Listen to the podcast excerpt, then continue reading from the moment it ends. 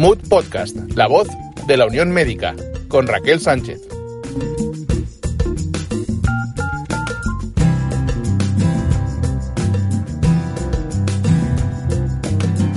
Hola y bienvenidos a Mood Médicos, el podcast en el que abordaremos la sanidad española vista desde dentro, una nueva forma de entender los entresijos del colectivo médico en nuestro país.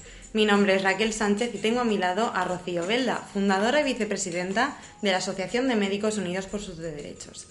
Bienvenida y gracias por estar en este primer episodio, siendo la primera persona en inaugurar este podcast. Bueno, muchas gracias por, por invitarme como la primera. Para mí es un honor y creo que este podcast va a ser muy útil para mucha gente, tanto médicos como no médicos, entender lo que está pasando en la sanidad y, y a ver si podemos entre todos mejorar la situación. Como he adelantado antes, en este primer capítulo quiero hablar contigo, Rocío, de un tema que está candente en las redes sociales y es la ira contenida de los médicos por la inestabilidad en vuestro trabajo. Creo que hablo en nombre de todos o de la gran mayoría de los ciudadanos al decir que desconocemos por completo vuestras condiciones laborales. Hmm. A grandes rasgos, para que entendamos bien todo este asunto, ¿cuál es la trayectoria laboral de un médico desde que entra en la facultad hasta que se jubila? Bueno, pues eh, al contrario de lo que mucha gente piensa, actualmente las condiciones laborales de los médicos son prácticamente irrisorias. O sea, mm, mucha gente que se lo comento eh, no se lo creen. La verdad es que a la gente no se lo llega a creer. Un médico entra en la facultad con la nota, una de las notas más altas exigidas en el sistema de la selectividad. Sí. Eh, hace seis años de carrera, como mínimo, aunque es, muy difícil hacerlo todo de del tirón. Eh, luego oposita a una oposición que es el examen MIR, eh, que es una oposición que cada vez es más complicado sacar, puesto que se van acumulando médicos que van suspendiendo, bueno, que no van llegando a la nota porque no hay suficientes plazas, por lo tanto se crea un efecto embudo y el MIR es muy complicado sacar, pues está hasta 3-4 años para sacarte una plaza de MIR. Si lo consigues, haces una residencia de 4 o 5 años eh, en, las que, en la que es una etapa muy dura de la vida, la que yo estoy acabando, y luego Que ahí escogéis una especialidad, ¿no? Claro, allí elegimos la especialidad que nos apetece o que, bueno, nos da la nota, también te digo. Y, y, pues, por ejemplo, en mi caso ginecología, pero en cualquier otro caso, pues medicina de familia o microbiología, urología, etcétera. Estás cuatro o cinco años formándote con unos horarios y unos- un sueldo tristísimo, unas condiciones laborales muy duras y, y muchas horas de trabajo, y cuando acabas te vas a la calle, te vas al paro completamente. Wow. Y entonces te vas al paro sin ningún tipo de garantía, sin ningún tipo de estabilidad laboral y puedes estar años y años. Yo conozco de gente que tiene ahora 60 años y que todavía no tiene un- una estabilidad laboral de una plaza en propiedad, un aseguramiento de, de esa plaza, de esa tranquilidad. Sí, para que puedan empezar un proyecto de vida lo que quieran, al fin Claro. y al cabo, para que puedan vivir, ¿no? Claro, porque el problema es ese que la inestabilidad laboral en los médicos eh, es algo que los, que los ciudadanos realmente no, en- no entendéis muchas veces, que es que No, lo desconocemos por completo. Claro, o sea, yo lo entiendo, realmente es algo, es un tema que hasta que nosotros no nos creamos, eh, hasta que no se fundó Mood, eh, nadie conocía. Hasta que no empezamos a hablar del tema, nadie sabía cómo estábamos los médicos en este país. En este país, básicamente, el 42% de los médicos eh, no tiene plaza en propiedad. Ahora luego explicaremos. Sí, eh, entraremos más al, al Claro. detalle. Entonces, eh, no tienen, digamos, un contrato fijo que le garantice que tiene una plaza, que tiene una, una, una- un puesto de trabajo del que no le pueden echar o del que no, bueno, a no sé que comete algún error importante, pero vamos, un- una tranquilidad. su principio lo tiene asegurado. Claro, y su puesto de trabajo decir, vale, pues yo me asiento en esta ciudad, en esta casa me compro una casa o me alquilo una casa aquí por, porque, o, o meto a los niños en este colegio porque sé que voy a estar trabajando en este hospital. Eso para los médicos es algo que no se contempla, porque a lo mejor dentro de cuatro años me mandan desde Elche a, a- a Castellón. Porque mi plaza de un sitio, pues mm, por mm, motivos de la bolsa, pues me quitan la plaza y me tengo que mover. ¿Y eso no está regulado por las comunidades autónomas? Bueno, a ver, ahí es que eso es un caos, porque sí, o sea, tú, estás, tú entras, en- o sea, cuando tú hagas la residencia, te vas al paro y entonces entras con una especie de bolsa de trabajo que se llama, ¿no? Sí. Entonces, eh, en esa bolsa a ti te van llamando en función de los mm, contratos temporales que van saliendo. O de las interinidades, que son unas plazas que no son fijas, pero que son más largas. Bueno, algo así, para que lo entendáis. Pero eso no te garantiza para nada eh, un puesto fijo. Porque luego, si se hacen convocatorias de oposición, que salen cada mil, pero, pero salen, eh, a ti tu, tu puesto de trabajo no está asegurado, a ti te pueden mover de sitio. O te pueden echar a la calle, como ha pasado hace poco en mi hospital con algún adjunto mío. Entonces, eh, te, quedas sin, te quedas sin trabajo, básicamente. ¿Y en qué momento un médico se asegura su puesto de trabajo después de todo ese esfuerzo y ese estudio? Pues mira, eh, el único momento en el que un médico puede estar tranquilo es cuando aprueba una oposición. El problema es que las oposiciones, que por ejemplo en docencia se convocan religiosamente cada año, Sí. en medicina se convocan cuando le sale de las narices, que puede ser cada 10 años. ¿Qué pasa? Que durante 10 años o durante 5 años van saliendo generaciones de médicos y no se convocan oposiciones, de forma que no le estás dando la opción a ese médico de optar una plaza fija. Claro, y que se vaya descongestionando también el Claro, sistema. pues no. Se, se convocan cada mil, porque no hay una seriedad con este tema. Porque los médicos somos el último mono y la última, en fin, de la, de la sanidad. Y, y- y ahí se apañen. Y mientras estén con contratos temporales, pues se van apañando. Pero claro, esto no puede seguir así. Que decir, tú estás acumulando una barbaridad de temporalidad en los médicos porque no estás convocado en posiciones anuales. Claro. Porque no estás haciendo una regulación anual de una convocatoria de plazas. Y encima las plazas que sacan las oposiciones, Raquel, no te vayas a pensar que son para todos. No, a lo mejor está se presentan, por ejemplo, una posición de ginecología, en mi caso porque lo tengo cercano, 300 ginecólogos a la plaza y hay 5. Con lo cual, está Claro, y realmente- esos di- 295 claro, se siguen se quedando siguen quedando sin plaza. Guau. Así funciona la sanidad en este país, así funcionamos los médicos y así trabajamos el día a día.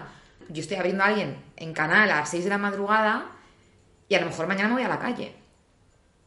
Qué duro. Es así, es que, es que funciona así. Y, y bueno, pues eh, no, no se ha comentado nunca, pues porque los médicos somos un colectivo que pues, nunca ha estado unido, cada uno va a la suya, no hemos hecho piña, no nos quejamos porque tenemos mucha vocación y siempre hemos pensado que quejarse es el antagonismo de la vocación médica No, no tiene y eso es un error de concepto. O sea, tú puedes tener una vocación. Yo estoy segura de que muchas pacientes mías que me estén escuchando saben que a mí me encanta lo que hago, pero eso no me convierte en una idiota. Yo también quiero una estabilidad. Yo he trabajado mucho para llegar donde estoy. Entonces, los médicos tenemos vocación, por supuesto, yo lo doy todo por mis pacientes, pero yo también espero que mi gobierno respete eh, la meri- el mérito que tengo y me, y me asegure una estabilidad eh, laboral, por lo menos. Eh, Sobre eso quería incidir un poquito más, Rocío, a ver qué te parece. ¿Qué implicación dirías que tiene para vosotros el hecho de no tener una plaza en propiedad? Bueno, pues a nivel eh, personal, mm, muchísima. A nivel personal, un montón. Y a nivel laboral también.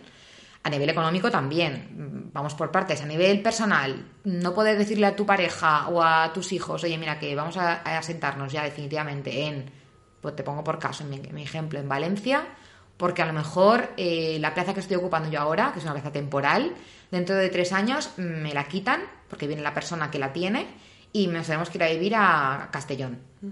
Eso, por un lado. También eso es lo que implica para el resto de tu familia. Claro. A nivel económico, la- no tener tu plaza en propiedad es una desventaja brutal económicamente porque eh, cobras menos muchísimos menos complementos, eh, bueno, eh, el, el sueldo base eh, también es muchísimo más bajo, a nivel económico te, te desmoraliza muchísimo, cuando más estás haciendo el mismo trabajo exactamente que tu compañero que sí que tiene plaza, pero él cobra más que tú. Yo entiendo que si has hecho una posición y has aprobado, merezcas más sueldo, me parece lógico y además con sentido, pero convoca oposiciones, déjame optar a esa plaza. Dame plazas que pueda yo luchar, ¿sabes? Si no me das ni siquiera opción, no puedo optar a esa plaza, me estás desmoralizando, me estás hundiendo. Y luego, mm, no sé, a nivel, a nivel de, de- de- de tranquilidad en el trabajo, o sea, de decir, bueno, mm, estoy tranquila, estoy, estoy un poco, entre comillas, a salvo de, de- de posibles eh, mudanzas, de posibles despidos, de... Tú sabes que si tú trabajas bien, haces tu trabajo y eres una buena profesional, pues tienes tranquilidad de tu plaza en propiedad, en tu sitio y, y un poco tu, tu estabilidad vital, ¿no? Que eso, pues hoy en día pues se valora muchísimo en este siglo y, y- eso no nos da la opción, porque les importamos, mm, hablando mal, tía, tres, tres pimientos a esta gente, es que les damos igual, cuando somos la gente que les salva la vida, es que es muy gordo, es que les salvamos las vidas y los políticos no tienen la, la humildad de decir, bueno, a esta pobre gente vamos a darle una plaza en propiedad. Es No, que- porque al fin y al cabo es lo que habéis hecho durante toda esta pandemia sin vosotros. No, no, por supuestísimo. O sea, los sanitarios en esta pandemia se ha visto clarísimo. Y mira que yo no estoy en primera línea. Yo hablo por mis compañeros, pues los anestesistas, los, interni- los in- internistas, los- todos mis compañeros se han dejado, vamos, la vida y la salud en, en esta lucha. Entonces, que aún todavía no hayan movido un dedo, porque mucho, mucho eh, lo haremos, mucho proyecto, mucho mm, se está comentando, se está planteando. Me da igual que seas del PSOE, de Vox, del PP, de Ciudadanos, es que me da igual, o sea, ponte las pilas. Todos, los cuatro, los cinco que seáis, todos los grupos parlamentarios, dejaos de chorradas, dejaos de planes y poneros a trabajar. Sí, porque yo creo que es algo que trasciende a cualquier línea ideológica. Claro, de hecho, mm, bueno, Es, uno, es un derecho humano. Claro, yo creo que el es- derecho a la salud, al fin y al cabo. Exacto, entonces yo eh, también te digo una cosa, la, la implicación de eh, la inestabilidad en la forma de trabajar con los pacientes Es muy negativa. es muy negativa. Y aparte que me imagino que no tendréis mm, demasiado tiempo para dedicarle a cada paciente, ¿no? Bueno, eso ya es, es otra historia, vamos, eso si empezamos no acabamos nunca. Pero sí, claro, o sea, nosotros tenemos eh, unas plantillas que dan risa. O sea, la ratio de médicos por paciente en este país es humillante. Y el gobierno dice que no. Pff, ellos sabrán, ¿no? Pues a mí me parece que sí, que es humillante. Tendrían que hacer, o sea, un, un estudio de cuántos médicos hay de verdad por, por paciente. No médicos contratados temporalmente de guardias de bajas de. No. ¿Cuántos no médicos en plantilla asegurados tienes por paciente? Y ahí sí van, a, sí van a llevar las manos a la cabeza. Porque es alarmante. O sea, que un paciente con una enfermedad de Crohn, o un cáncer de pulmón, o una mm, esclerosis múltiple, tenga que estar tres horas en una sala de espera. O sea, la cara con la que le miras tú es de. Me da vergüenza, pero es que tengo citadas pacientes cada tres minutos. Madre mía, Claro, ¿cómo te voy a ver yo en tres minutos? es imposible. Es imposible. O sea, ningún médico que se precie, ni un médico de familia, ni un médico de, ningún sitio, va a tener la desvergüenza de despachar a alguien en, en tres minutos. Vamos, mm, a no ser que sea una cosa de una pregunta, pero si tienes que explorarla, diagnosticarla, explicarle, eh, tratarle, o sea, eso lleva un rato. Y esta gente, estos políticos que tenemos, no tienen la, humildad de, escucharnos y de, y- y- de- entender que hace falta, eh, con urgencia, la ampliación de plantillas mediante oposiciones frecuentes, anuales, ampliación de pe- de per- personal médico y, por tanto, mejora de la calidad de atención al paciente, que es al final lo que más nos importa. Pero bueno, esta gente parece que no, que es co- como, como ir llover, no sé. ¿Tú crees que duermen por las noches sabiendo esto? Ellos. Porque yo creo que lo saben. Sí que lo saben, pero duermen como vamos, duermen como niños, por supuesto. Duermen como niños porque tienen. Ellos no tienen ese problema. O sea, pero yo estoy hablando de todos los grupos parlamentarios, porque MUD es una, aso- es una asociación que somos una asociación competente a política. A mí me la trufa, me la trufa, tía.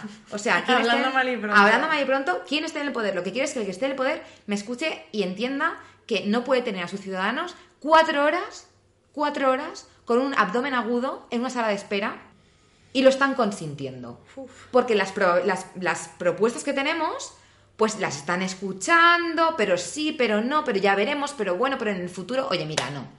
Te En estamos pagando, no. te estamos pagando para que trabajes, así que trabaja. Y si no, te dejas tu puesto de trabajo. Que estamos aquí todos al pie del cañón y tú también tienes que estarlo.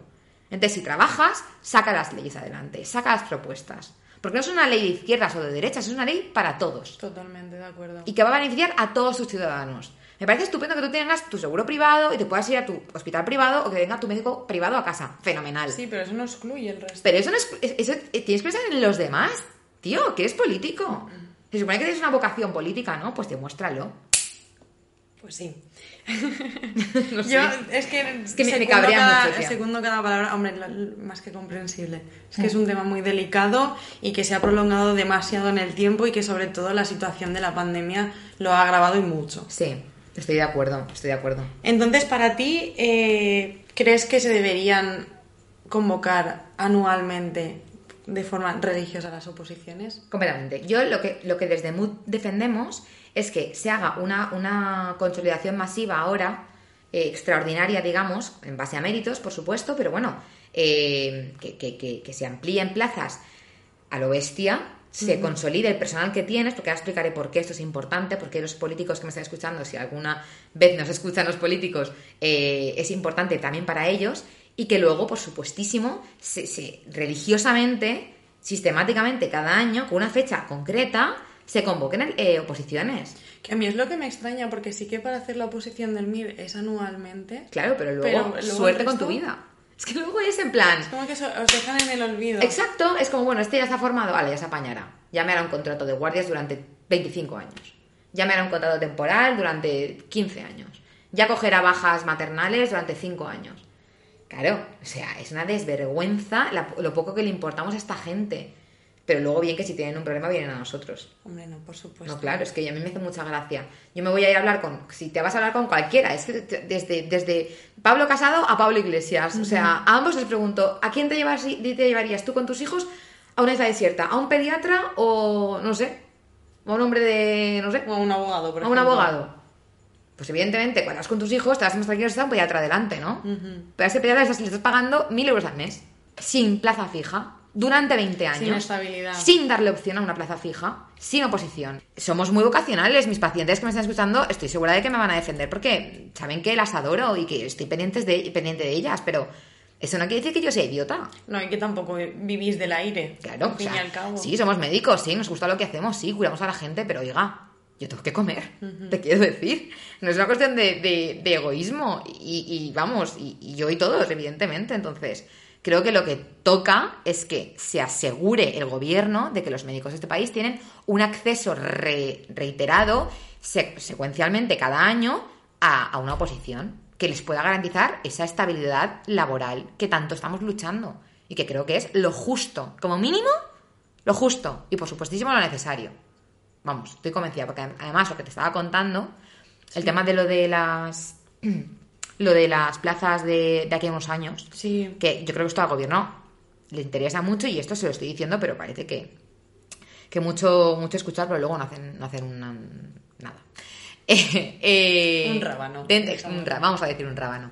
Eh, esto, para la gente que nos escuche, de aquí 10 años, 10, 15 años, el, se- en España hay, hay, eh, cien- unos 120, 130 mil médicos ahora mismo en plantilla, ¿vale? 70 mil, la mitad Se jubilan. se jubilan, ¿vale?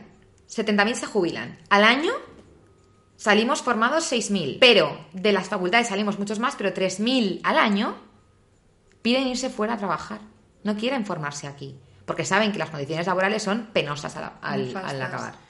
¿Qué pasa? Que ese es el problema, ¿no? Que al fin y al cabo, por así decirlo, el gobierno de España o España en sí como ente es el que se encarga de educaros, pero luego no os retiene. Claro, eso es, una, eso es una pasta también, yo lo pienso, eso es un dineral que se gasta la universidad pública en nosotros. Tío, si estás formándonos, si tienes uno de, los, uno de los mejores sistemas sanitarios de España, una de las mejores formaciones, porque nosotros los médicos españoles en, en Inglaterra, por ejemplo, se nos rifan, siempre llegan ofertas de trabajo a todos, que a mí amigos míos les han llegado ya. Eh, tío, aprovecha, consolida, asegúratelos, porque de aquí a 10 años es que literal, o sea, al gobierno que me está escuchando, os vais a quedar sin médicos, señores.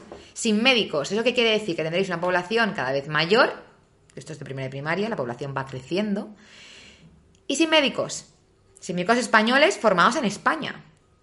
Desde, desde los impuestos que pagamos todos para el, para el Ministerio de Universidades y para el resto de ministerios de educación. Entonces, eh, espabilar, ¿no? Digo yo. Totalmente. O sea, Porque si yo te, creo se te que- están yendo, tronco, asegúratelos, macho, es que no tiene mucho misterio. No, y aparte ya no solamente por el tema de educación o de que os vayáis, sino yo creo que como ente les interesa que os quedéis, ¿no? Porque esa inversión que han realizado desde un inicio La volvería. recuperan, claro, pero no sé cuántas neuronas tiene esta gente en la cabeza, francamente. Están perdiendo profesionales cualificados, los más cualificados en sanidad, por supuestísimo, eh, gente voca- con vocación, gente con entrega, y se está yendo la peña porque evidentemente aquí les pagan una miseria, eh, las bueno, y luego ya todas las condiciones que podemos empezar a hablar de las condiciones laborales de cada, de cada, o sea, de, de los médicos en general, del tema de la cotización de las guardias, eh, De eso ahondaremos seguro en otro podcast. sí, sí, porque Segurísimo, porque da para... las condiciones son, son tela. Son muy fuertes, sí. Mm, No, no, es bestia. Yo creo que es lo que estabas comentando, ¿no? A estas alturas del podcast, creo que no soy únicamente la, la única que se lo pregunta, por así decirlo, ¿no? Que los oyentes también se, lo estarán, se estarán haciendo esta pregunta. ¿Cómo es posible que el gobierno no se haya parado a pensar y no haya solventado todavía esta situación?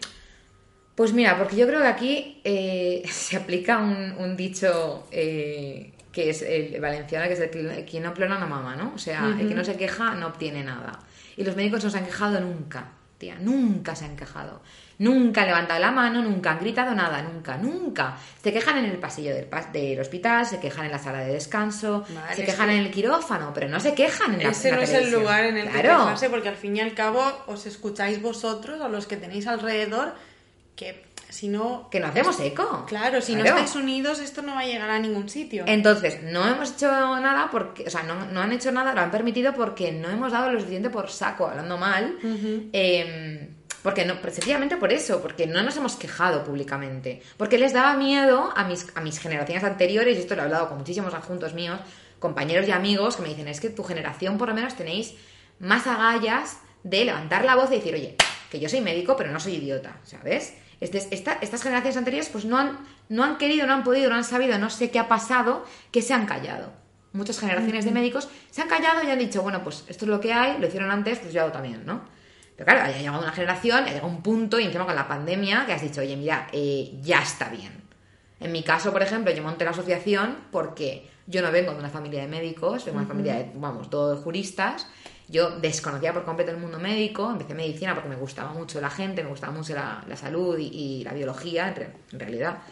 Y, y no me arrepiento, pero claro, eh, al salir al mundo laboral y ver las condiciones dije, ¿cómo puede ser que una persona que tiene una oposición, por ejemplo, a fiscal o a lo que sea, o a o juez, o a, o- o a- o a abogado del Estado, o lo que quieras, tenga eh, asegurada su puesto de trabajo, tenga un sueldo de, de clase, las categorías laborales, eh, categoría 29 o 30, o sea, muy alta, Sí. eh, y sin embargo un médico, que es la persona más valorada a nivel personal, yo creo, una de las más valoradas a nivel profesional eh, por parte de la población, esté en una categoría 24, con un sueldo de categoría 24, con unas condiciones laborales de categoría 0, una falta de, de respeto por parte de todas las autoridades sanitarias y de, to- y de todas las autoridades gubernamentales. A mí me parecía dramático y dije, o sea, yo monté esto un poco porque no podía más, porque yo decía, es que si no lo digo yo, parece que no lo va a decir nadie. Y enseguida se sumaron todos y se montó Mood con una gente súper curranta, vamos, Enrique, con Luis, con Bego, con Pilar, con todos, con Fran, o sea, es gente súper curranta que eh, cuando vieron que se montaba Mood dijo, joder, por fin, ¿sabes? Se está, se está diciendo en alto lo que todos pensamos en bajito. Sí, de ya era hora, ¿no? De ya la hora de que alguien diga algo y ha montado esto, que en realidad el mérito, tengo que decirlo, es solo suyo. Porque yo, ya te digo, yo monté el click del grupo de Facebook, pero realmente los que tienen el mérito son todos ellos, que son unos, vamos, unos hachas y unos cracks. O sea, así las cosas como son. Como ciudadanos de a pie, ajenos a este contexto que nos has comentado, Hmm. nosotros cómo os podríamos ayudar? Es decir, ¿qué puede hacer la población, la ciudadanía, por los médicos? no sé, eh, yo creo que la población en este caso, la responsabilidad de los ciudadanos, pero más que nada por ellos mismos, es el apoyo público. Es decir, que si nosotros convocamos una, una manifestación, se unan a la manifestación, si nosotros, eh, por ejemplo, una persona que va al hospital, ¿no? Y que eh, pues se le hace esperar tres horas, ya te digo, para ver eh, una ecografía en nuestro caso, ¿no? Pues que no linches al médico que no te ha pasado todavía, porque ese médico no está tomándose eh, un vermut con sus amigos, ese médico está viendo otras 50 pacientes que tienen citadas antes que a ti. Y no porque él quiera, sino porque están forzadas, porque las agendas no dan más. Entonces, no linches al médico, sino que te vas a dirección y pones una queja contra dirección. Y dices que hay pocos médicos. Y dices que contraten a más médicos. O sea, un poco apoyarnos en el sentido de esta gente, doy fe yo porque lo veo cada día, se están dejando la vida, se están dejando la salud en ver a todo el mundo lo antes posible, en operar a todo el mundo lo antes posible, en, opera- en, en meter en quirófanos, a piñar a la gente mm, como pueda y cuanto pueda. Entonces, no vayas contra el médico. Tienes que entender que el médico está ahí para ayudarte, pero el médico está agotado, porque en lugar de tener un médico, o sea, 10 médicos para la faena de 10 médicos, hay uno. Entonces, eh, la ratio, pues al final, ¿qué le pasa a ese único médico? Que se satura, que se agota, que se extenúa, que se harta, se cabrea y encima a ti no te atiende como toca. Claro. Entonces, eso es la, la- la parte poblacional, social, eh, el movimiento social, eso quería decir, lo puede hacer la población general. Y esa es su responsabilidad. Porque al final, al final de toda esta historia, el que vas a ir ganando es el propio ciudadano, el propio paciente, que te- se merece una atención como Dios manda. Hacemos un llamamiento ¿no? a la población para que se una y sobre Yo, todo para que esté favor. informada. Por favor, en serio, porque creo que es algo bastante urgente.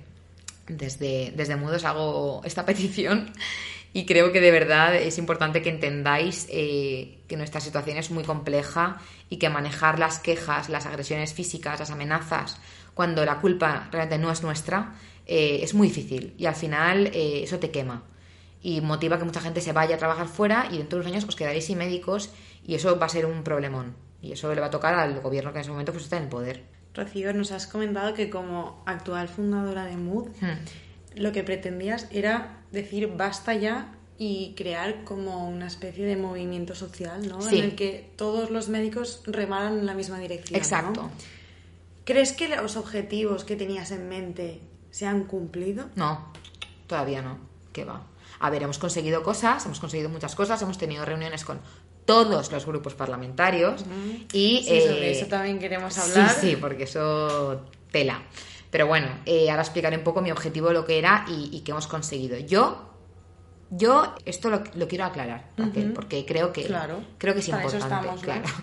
Eh, para todos los médicos que me están oyendo, eh, que entiendan un poco cuál era mi plan y cuál era mi, idea, ¿no? Que es un poco eh, utópica, quizás un poco eh, soñadora y, mucha gente está diciendo esta niñata, ¿no? Que hace aquí flipada, que se cree que va a cambiar el mundo. Claro, yo, yo soy consciente de que eh, el tema de vamos a considerar a todos los médicos, vamos a estabilizar a todos los médicos, vamos a subirles el sueldo a todos los médicos, eso es imposible a corto plazo. Yo lo que necesitaba era que la gente, era que el país, era que los políticos, el sistema entendiera y la administración, la famosa administración que nadie sabe quién es, es un ente oscuro que nadie sabe a quién se dirige, exacto, es como un dios partes. que está ahí arriba y no sabemos a quién, a quién nos dirigimos, entendiera realmente eh, qué nos pasa, por qué estamos tan agotados y qué necesitamos para que los ciudadanos puedan vivir mejor y los médicos puedan vivir tranquilos, ya no con grandes lujos, tranquilos. Entonces, ¿cuál es mi plan? Porque esto mm, viene a raíz de lo que ha pasado últimamente, que me vas a preguntar, ¿no? Lo, de, lo del Facebook. Sí, sí, Sí, sí. ¿Qué, qué está pasando en nuestras redes sociales? Exacto. Ha habido últimamente eh, una especie como de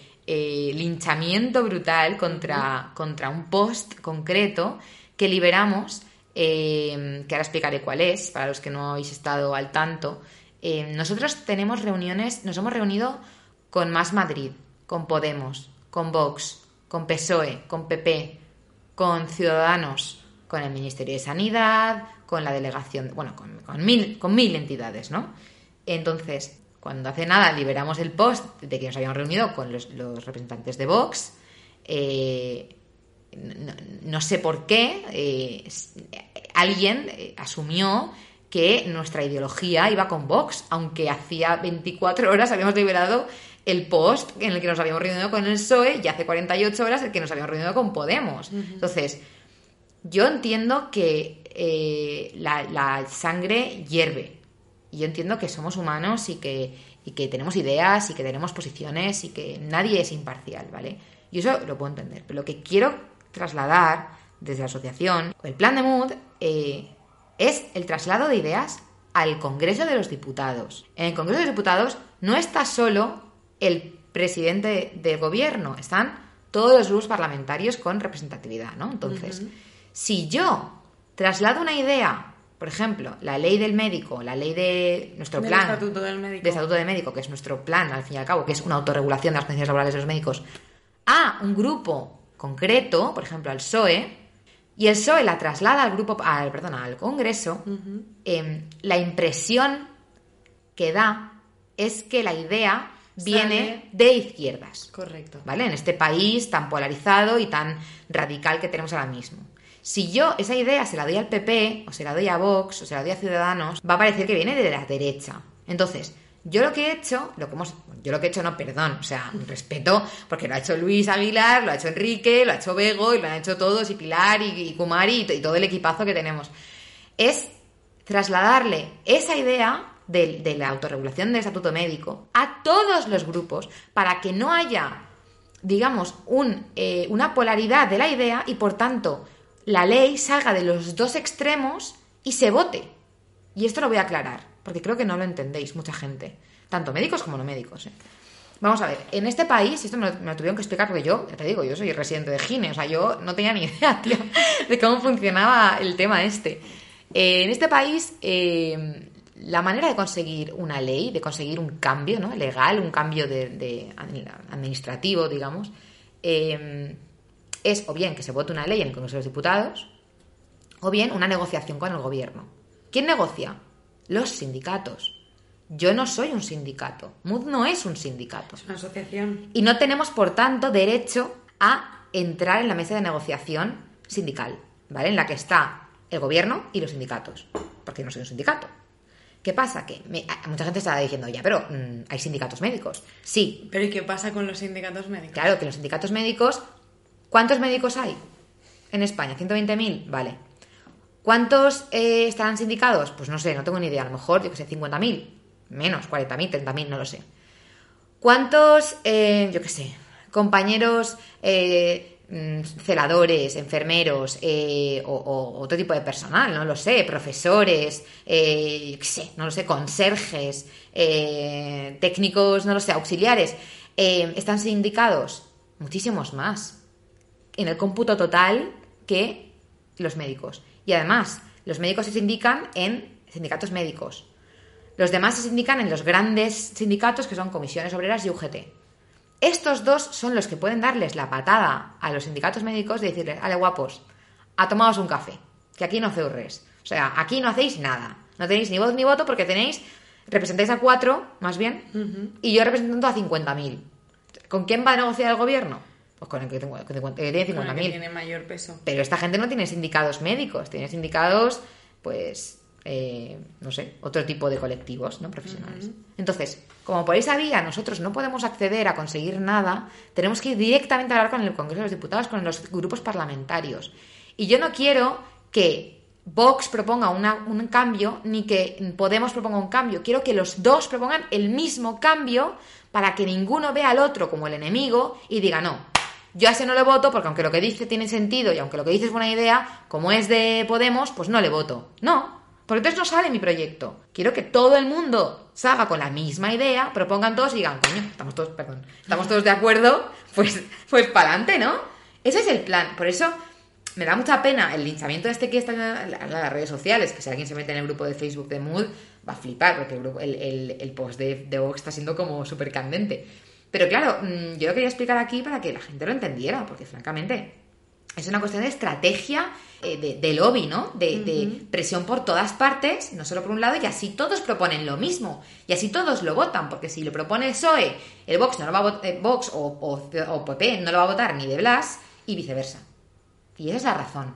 Y eso hay que explicarlo, porque mucha gente está... No que lo si- entiende. Que si radicales, que si de derechas, que si radicales de izquierdas, que si os reunís con Podemos, que cómo sois, y os reunís con Vox, y no sé- Ojo, o sea, en, el, en la junta directiva, tía, somos eh, ocho. Y te prometo que hablando con ellos, yo me he dado cuenta de quiénes somos de un grupo y quiénes somos de otro grupo. Y nos llevamos súper bien porque todos queremos lo mismo. Claro. Queremos que los médicos vivan tranquilos. Queremos que los médicos vivan bien y atiendan bien a sus pacientes. Queremos que los médicos cobren las guardias como toca. Que tengan sus condiciones laborales a la, a la orden del día y que tengan sus convocatorias de OPEs anuales. Y queremos todos lo mismo. Independientemente de si yo voto a Pablo Iglesias, voto a Pedro Sánchez o voto a eh, Santiago Abascal. Y eso es así. Es que es algo que trasciende cualquier tinte Sí, ideológico. pero a al ver, cabo. hay mucha gente que es muy, es muy cerrada de mente y, y nos está costando mucho. La verdad es que esto, eh, esto ha sido un proyecto, un proyectazo, tía, y ha sido muy duro. Y se, y se ha hecho sin un duro. Se ha hecho por vocación y por, y por ganas de cambiar las cosas y que la gente encima, que estamos luchando por tus derechos, nos empieces a insultar. Entérate bien de lo que estamos haciendo primero, ¿no? Sé un poquito objetivo, intenta hacer un poquito de visión general y verás como realmente lo que intentamos es que vivas mejor. O ya no eso, hacerlo desde una postura constructiva, ¿no? Sí, o, o propon, pero no empieces a linchar, a insultar. Exacto, asociate. Porque claro, aquí todo el mundo me dice que es que lo hacemos, lo hacemos fatal o tal. Bueno, todo el mundo no. Pobres, mucha gente me, me da la enhorabuena, pero... Y otra gente te lincha y, ni siquiera te está pagando eh, una cuota de asociado para que podamos eh, contratar abogados que redacten leyes o propuestas de ley para trasladar al gobierno o para pagar a, eh, lo que sea que tengamos en la web. O sea, entonces es criticar por criticar, sin valorar para nada el esfuerzo este que hemos hecho, sin, por supuesto sin cobrar un duro, porque todo el dinero que tenemos va para la asociación. Y, yo qué sé, que, que no somos políticos, tío, que somos médicos. Y encima estamos con el trabajazo que es ser médico hoy en día, haciendo esto por amor al arte. No sé, yo invito un poco a la reflexión, porque macho, al final es un poco agotador, la verdad. ¿Tú crees que tendría esta repercusión? ¿Te la imaginabas? Me preguntas que, que si pensaba que iba a llegar tan lejos. ¿no? Claro. O sea, ni de, ni de coña. Llevamos un año ahora. Yo lo monté, mira, mi padre estaba súper grave, súper súper grave ingresado por COVID. Eh, estábamos todos, eh, cada familiar mío, en una, en una casa diferente. Yo estaba agotada, eh, tropocientas mil guardias, estaba cansadísima y mis compañeros de anestesia estaban dejándose la vida sin EPIs, eh, sin protección cero. Eh, cada día salía un médico nuevo fallecido, eh, sin mascarillas. Estábamos hechos polvo. Mm, vamos, era una vergüenza. Entonces monté un grupo de Facebook en plan, ¿alguien más considera? Que la, la pregunta era algo así como, ¿alguien más considera que, Sí, que estamos, que que no estamos estoy sola. Claro, estamos muy jodidos. O sea, que, que las condiciones laborales de los médicos son una puñetera tomadura de pelo o, o estoy yo loca, ¿no? O esto es una cosa normal y yo estoy volviéndome loca. Y claro, de repente empezó a crecer, tía. Al día siguiente me despierto para ir al hospital y me Sí. veo que en el grupo se han metido mil personas en una noche. A cabo de dos días, cuatro mil. Al cabo de una semana éramos doce mil. Y a cabo de un mes éramos cuarenta mil médicos. O sea, aluciné. Entonces, claro, fue entonces cuando me contactó Enrique, el actual presi, que es un fenómeno. Es un tío, yo creo que junto con el resto de la junta, gente más curranta no he conocido en mi vida. Y con más ganas de cambiar las cosas. Y, y me propuso esto, me propuso la, la formación, ¿no? la creación de la asociación. Contactamos con Pilar, que es una caña, eh, contactamos con, bueno, pues poco a poco, ¿no? Con Alexander, con todos, y, y montamos esto sin ninguna idea de que iba a ser tan gordo. Y poco a poco, pues eh, amigos de amigos que son abogados que nos eh, recomendaban hacer cosas, amigos de amigos que son economistas que nos ayudaban con no sé qué, amigos de tal, pues el registro de, de la marca, tal. Y al final se monta esto, tía, y, y en un año, eh, que si entrevista en televisión, que si entrevista en radio, que si no sé cuántos, que si no sé menos, montamos la manifestación, empezó a crecer y de repente, como que no quiere la cosa, se ha liado, la, se ha liado mucho y somos, y somos una asociación importante.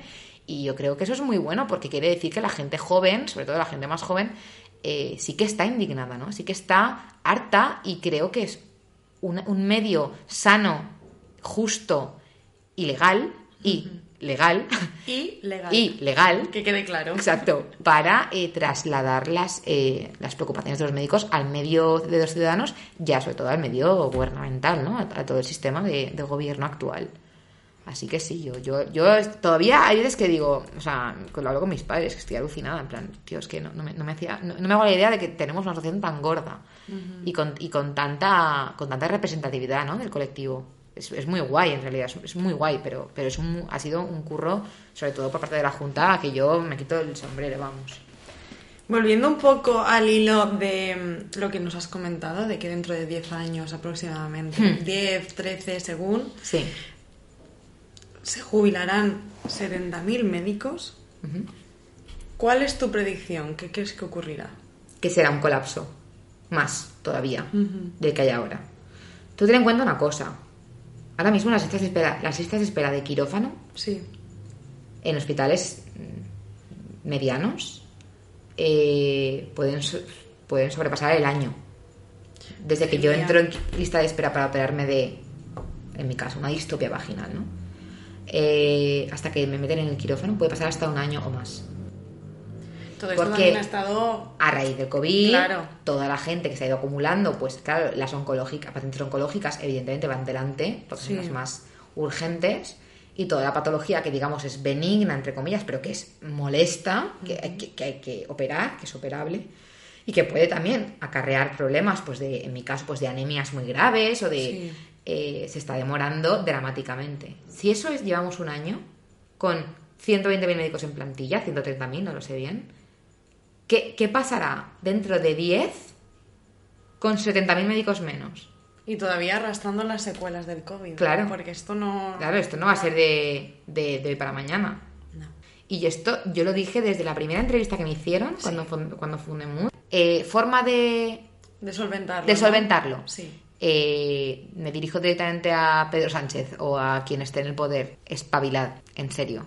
Tenéis la opción actualmente de contratar, de consolidar, de aseguraros, de crecer la sanidad española, de aseguraros a los médicos, de tener plantilla para que eh, la gente no tenga que esperarse cinco años o operarse de cualquier cosa. Está en vuestra mano y está en mano ahora. Dentro de diez años será tarde. Y dentro de dos también. Entonces, es el momento. Les estamos diciendo todo lo que tenéis que hacer, lo que creemos que es conveniente hacer. Sabemos de lo que hablamos porque vivimos en eso todos los días de nuestra vida. Jope, os lo estamos dando en papilla. ¿No? Hacernos caso. Un poquito, no sé, qué decir. Te estoy hablando desde la, desde la más absoluta sinceridad. O sea, creo que esta gente. experiencia. Mucha, bueno, mucha experiencia mía no tengo, pero tengo eh, a mi alrededor a muchísima gente con muchísima experiencia de años que me dice todo lo que ve mal. Y yo me aprovecho y lo traslado. Oye, escúchame, o sea, te estoy pidiendo un poquito de, de sentido común. Te estoy, te estoy dando la chuleta del examen. Porque no la usas. Úsala. Pues oye, así están esta gente, ni unos ni otros, ¿eh? Y esto es una cosa de apolítica, o sea, ninguno. Ninguno se pone al barro, se arremanga y dice, venga, va, dentro de un mes sale el BOE. No, no quieren, no quieren. Ya, ya, ya, lo verán, ya verán, ya verán lo que va a pasar dentro de tres años. Ya verán. Será tarde. Ya verán los pacientes que se van a acumular en las puertas de los, de los ministerios gritando que llevan tres años en de espera quirúrgica porque no hay un médico que les opere. Ya verás. Y ahí yo diré, lo avisé.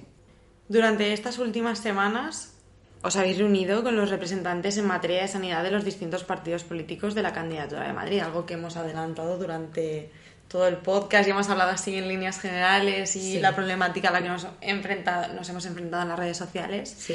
Desde tu postura o desde tu humilde opinión, Hmm.